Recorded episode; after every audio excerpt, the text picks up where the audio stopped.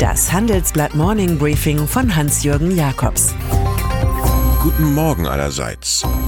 Heute ist Donnerstag, der 14. Februar. Und das sind heute unsere Themen. Der Versailles-Fall Gohn. Die Flucht aus den Aktien. Commerzbank gibt sich optimistisch.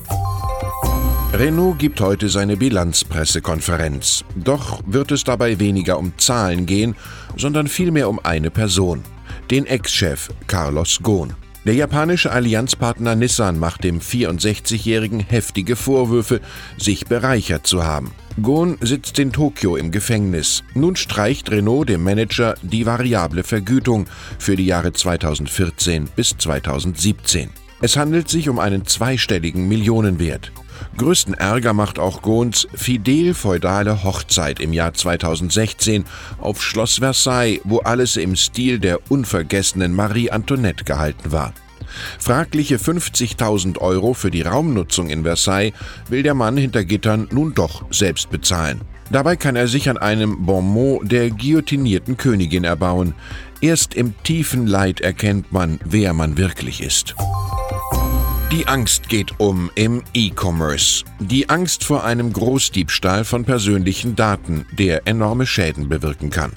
Gerade erst wurde publik, dass Hacker die Daten von 620 Millionen Nutzerfällen im Darknet zum Verkauf anbieten. Und jeder weiß, die Klauware lässt sich heute via Bitcoin einfach zu Geld machen. Gerade hat der Sicherheitsdienstleister LexisNexis ermittelt, dass sich die Betrugssumme in den vergangenen fünf Jahren auf immerhin 1,8 Prozent des gesamten E-Commerce-Umsatzes verdreifacht hat. Der Schaden für deutsche Onlinehändler 1,3 Milliarden Euro.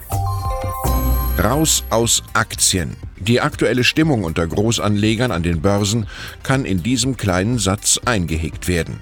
Laut einer Umfrage des Riesenvermögensverwalters BlackRock hat die Fluchtlust mehr als 50 Prozent der bedeutenden Investoren erfasst. 2018 lag der Vergleichswert bei nur 35 Prozent. Jetzt fürchtet man weniger Firmenertrag und Dividende und es rücken alternative Investments ins Zentrum, zum Beispiel Private Equity, Kreditfonds oder Immobilien. Dies legt unsere Titelstory dar. Finanzchef von Daimler zu sein, das bedeutet Macht. Angesichts dessen ist es bemerkenswert, wie wenig über den neuen Amtsinhaber Harald Wilhelm wirklich bekannt ist. Man weiß, zwischen 1992 und 2000 kümmerte sich der Betriebswirt bei Daimler um die damalige Tochter Daimler-Benz Aerospace. Die löste er dann später mit anderen heraus und übertrug sie zu Airbus. Von dort kommt er im April zurück als neuer Kassenwart im Autohaus. Im Corporate Speak als Chief Financial Officer geführt.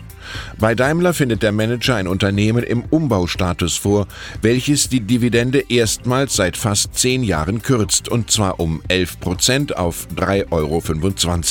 Der anbrechende Wilhelminismus soll das ändern.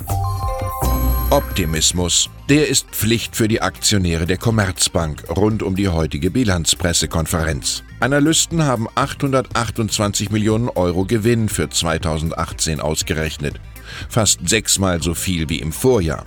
Noch geschürt wird die gute Stimmung durch die Aussicht auf die zweite Dividendenausschüttung seit der Teilverstaatlichung in der Finanzkrise. Offen ist jedoch, ob der erste Commerzbanker Martin Zielke noch etwas zu den kreisenden Gerüchten um eine Fusion mit der Deutschen Bank sagen wird. Für seine Strategie Commerzbank 4.0, über die Zielke ganz sicher berichtet, wäre ein solcher Schritt eine elefantöse Verirrung. Und dann ist da noch ein guter alter Bekannter des Morning Briefings, Donald Trump aus den USA.